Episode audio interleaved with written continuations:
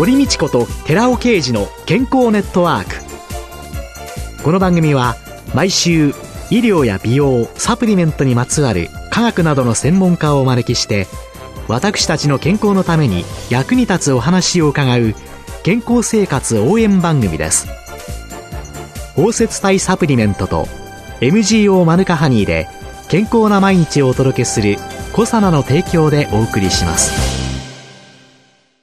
ここでコサナから番組パーソナリティで神戸大学医学部客員教授寺尾啓治社長の新刊日本人の体質に合った本当に老けない食事術発売のお知らせです。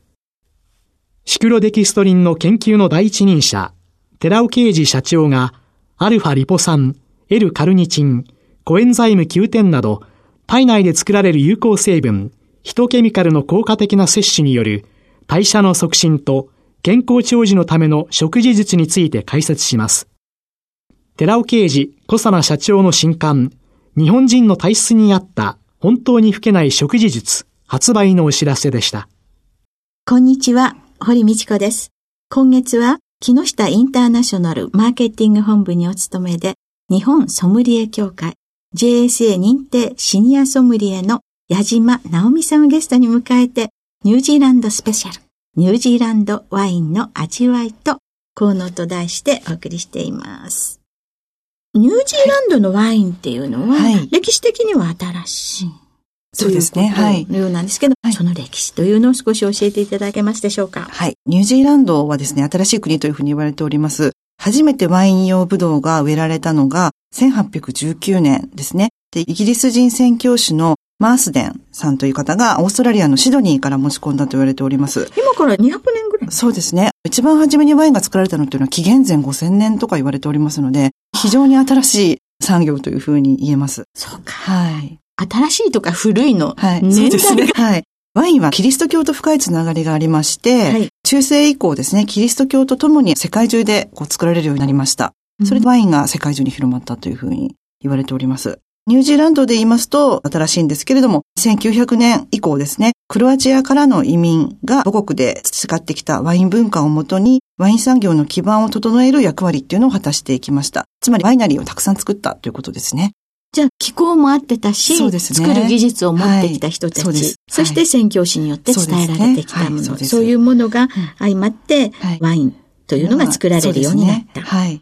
で、1960年頃までは、ポートワインとかシェリーなんで、甘口の主成強化ワインと言いますけれども、そういったものが生産されておりました。その主成強化ワインって、うん、ポートワインですとか、シェリー、あとデイラワインなんかもそうなんですけれども、ええ、ブドウの発酵途中にブランデーを添加しまして、ジュースが甘い状態で発酵を止めて、そのままワインにするというところですね。だから甘口のワインっていうことです。アルコールがちょっと高くて甘口のワインっていうのが作られておりました。で、その後ですね、今でいう辛口のテーブルワインですね、が生産へとどんどん移っていきまして、1980年代にですね、ソービニオンブランという白ブドウの品種があるんですけれども、こちらが世界的に注目を浴びまして、ええ、ニュージーランドはソービニオンブランが素晴らしいというふうな評判が世界中に広まりました。で、その後ですね、1990年以降ですね、涼しい気候が合うということで、フランスのブルゴーニュの代表的な品種であります。これは赤ワインになるんですけども、ピノノワールという品種が奨励されまして、各地へ広がったというわけです。このソービニオンブランっていうのは、はい、これは白なんですか？白ですね。白ワインのブドウになります。で、ピノノワールっていうのは赤ワインの。ピノノワールは赤。赤です。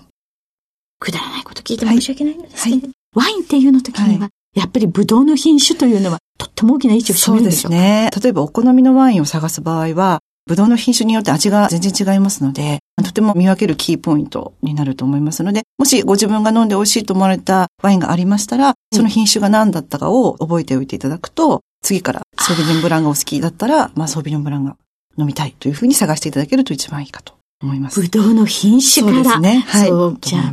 まずブドウの品種を覚えるべし。はい、はい、はい、第一条です。はい。で、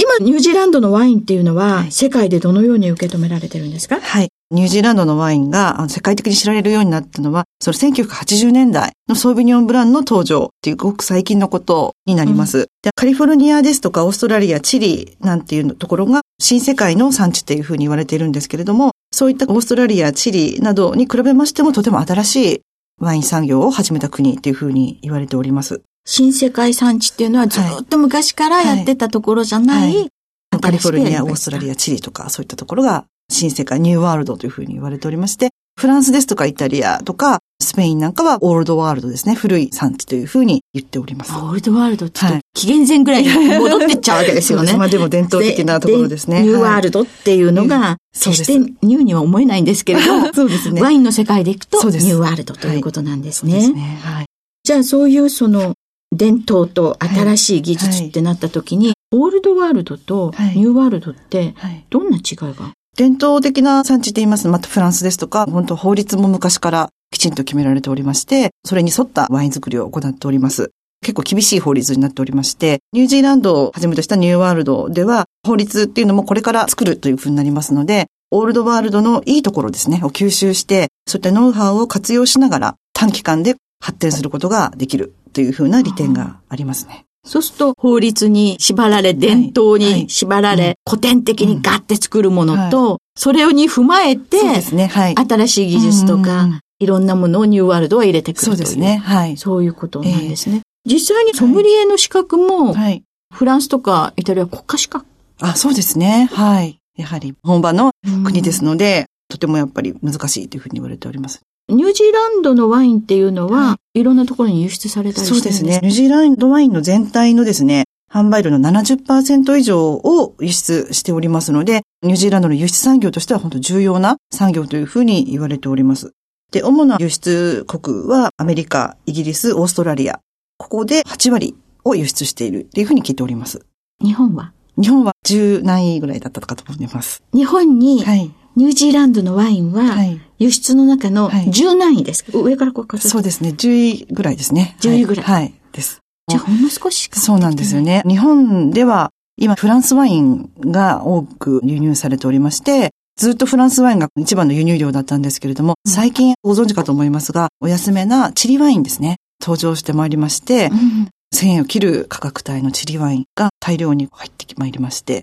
昨年ですね、初めてフランスをチリが超えてしまったというふうな現状になっております。今はチリの方が。そうなんですよ。フランスを超えてしまい、はい。で、ニュージーランドワインはですね、その全体の日本のワインの輸入量の中で1%ぐらいしか入ってない。1%? はい、ですね。じゃあなかなかそうなんですよ。はい。ニュージーランドの中でのワインの生産地っていうのは、どのくらいあるんですか、そうですね。全国で作っておりまして、北島ですね、にはだいたい6つの生産地があります。ノースランド、オークランド、ワイカト、ベイオブプレンティ、ギズボン、ホークスベイ、ワイララパという地域があります。で、オークランドはニュージーランドで最大の都市になりまして、ここには大手のワイナリーが集まっております。で、少し東の方に行きますと、ホークスベイというのがありまして、ここはニュージーランドで2番目に大きな産地になりまして、ここではボルドーの品種ですね、とかシラっていう濃いめの赤の品種を作っております。で、南島に行きますと、マルボロー、あとネルソン、カンタベリー、ワイパラ、セントラロータゴという5つの産地がありまして、マルボローでは、先ほど申し上げましたソビニオンブランの栽培面積というのが全体の80%を占めておりまして、ニュージーランドワイン産業の屋台骨を支えているというふうな感じになっております。その中で一番生産量多いのはどこなんでしょうかね、はい、南島にあるマルボローという地域になりまして、広さで言うと2万3000ヘクタールになります。で、ニュージーランドのブドウ栽培面積の約65%をこのマルボローというところが占めております。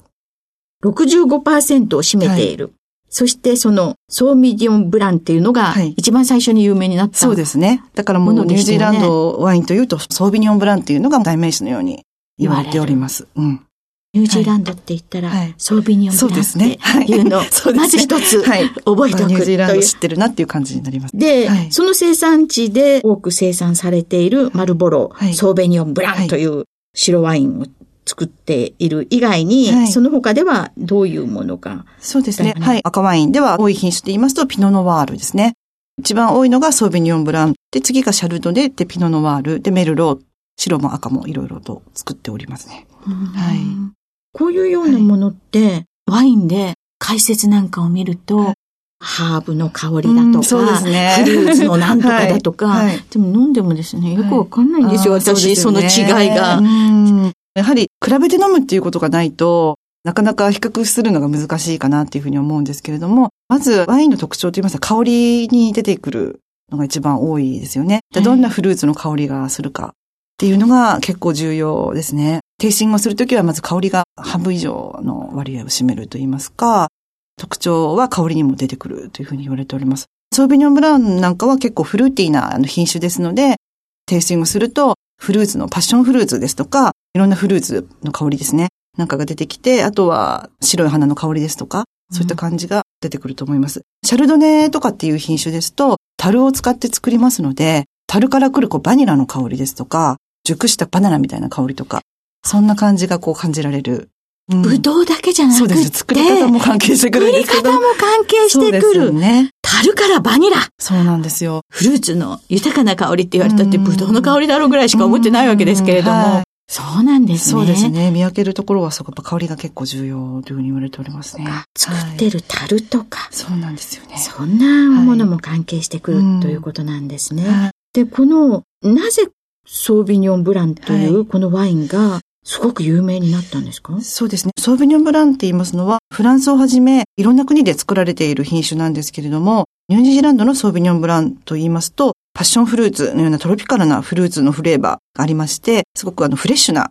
感じがあります。それに加えて、こう、青い草って言いますか、こうハーブみたいな感じがありまして、そんな香りが調和した味わいっていうのを持っております。で、オーストラリアのですね、ケープメンテルっていうワイナリーが、そういったニュージーランドのソビニョンブランを飲んだ時に、オーストラリアでは作れ得ないスタイルというふうに感銘を受けてですね、ニュージーランドへ進出してまいりまして、ニュージーランドのソービニョンブランを作ったんですけれども、それがリリースされた後ですね、イギリスを中心にマルボロのソービニョンブランが素晴らしいということで、国際的評価が急激に高まったというふうに言われております。で、そのソービニョンブラン、白ということで、はい、白ワインにはどのような効能があると言われてるんですかね？はい。白ワインにはですね、カリウム、カルシウム、マグネシウムなどのミネラルがバランスよく含まれていると言われておりまして、利尿作用があります。で、白ワインには主石酸、リンゴ酸ですね、こういったワインができる途中で発生する有機酸が0.5%含まれておりますので、うん、食欲の増進効果があったりですとか、腸内細菌群のバランスを整える作用というのもあります。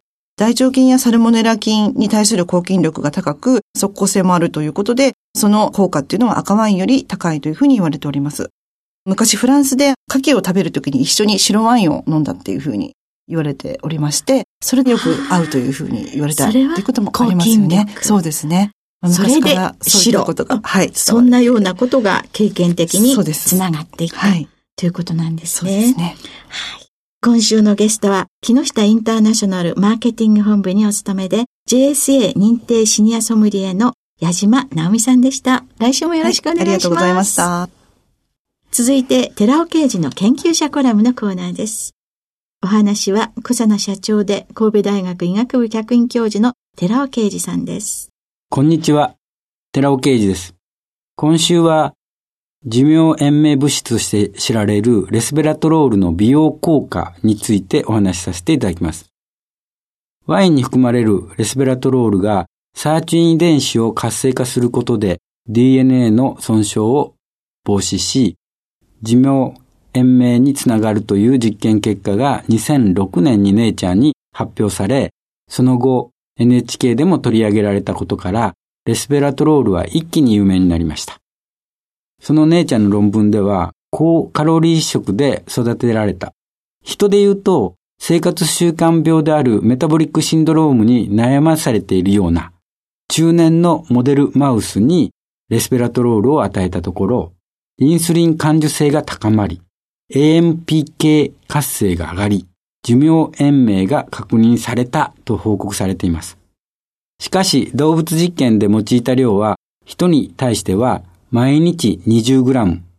ワイン200リッター飲まなければならないことになります。そこで実際にはワインよりもレスベラトロールを高濃度に含有する飲料やサプリメントの開発が必要と考えられます。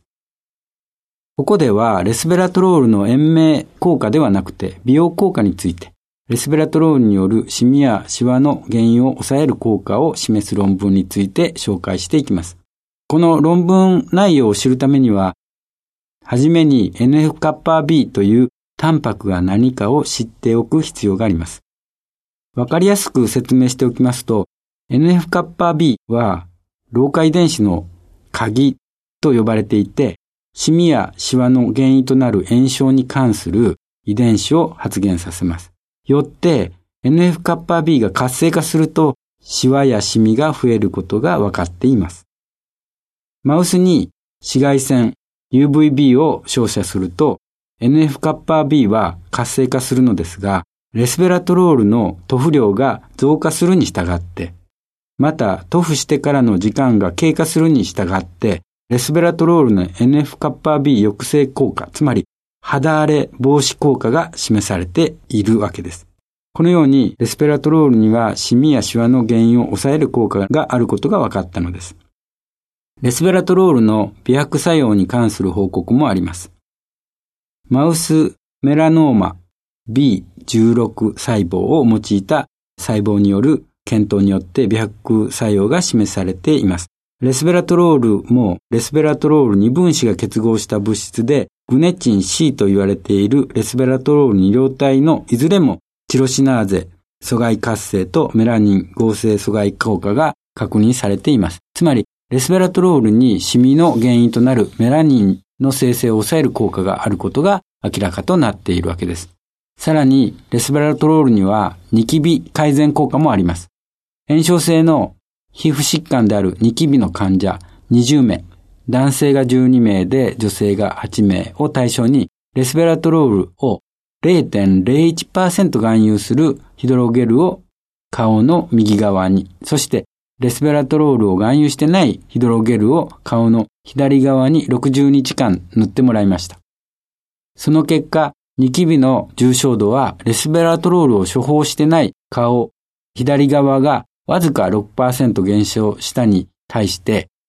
レスベラトロールを処方した顔右側は53.7%も顕著に低下していました。以上、肌のシミやシワ、美白、そしてニキビ肌に対してレスベラトロールに効果のあることが分かってきています。最近、レスベラトロールの溶解度を改善したレスベラトロールアルファオリゴ糖包摂複合体がコサナの関連会社であるシクロケンバイオによって開発されましたので、そのレスベラトロール美容液ももうすぐ開発されると思われますお話は小佐奈社長で神戸大学医学部客員教授の寺尾啓二さんでした。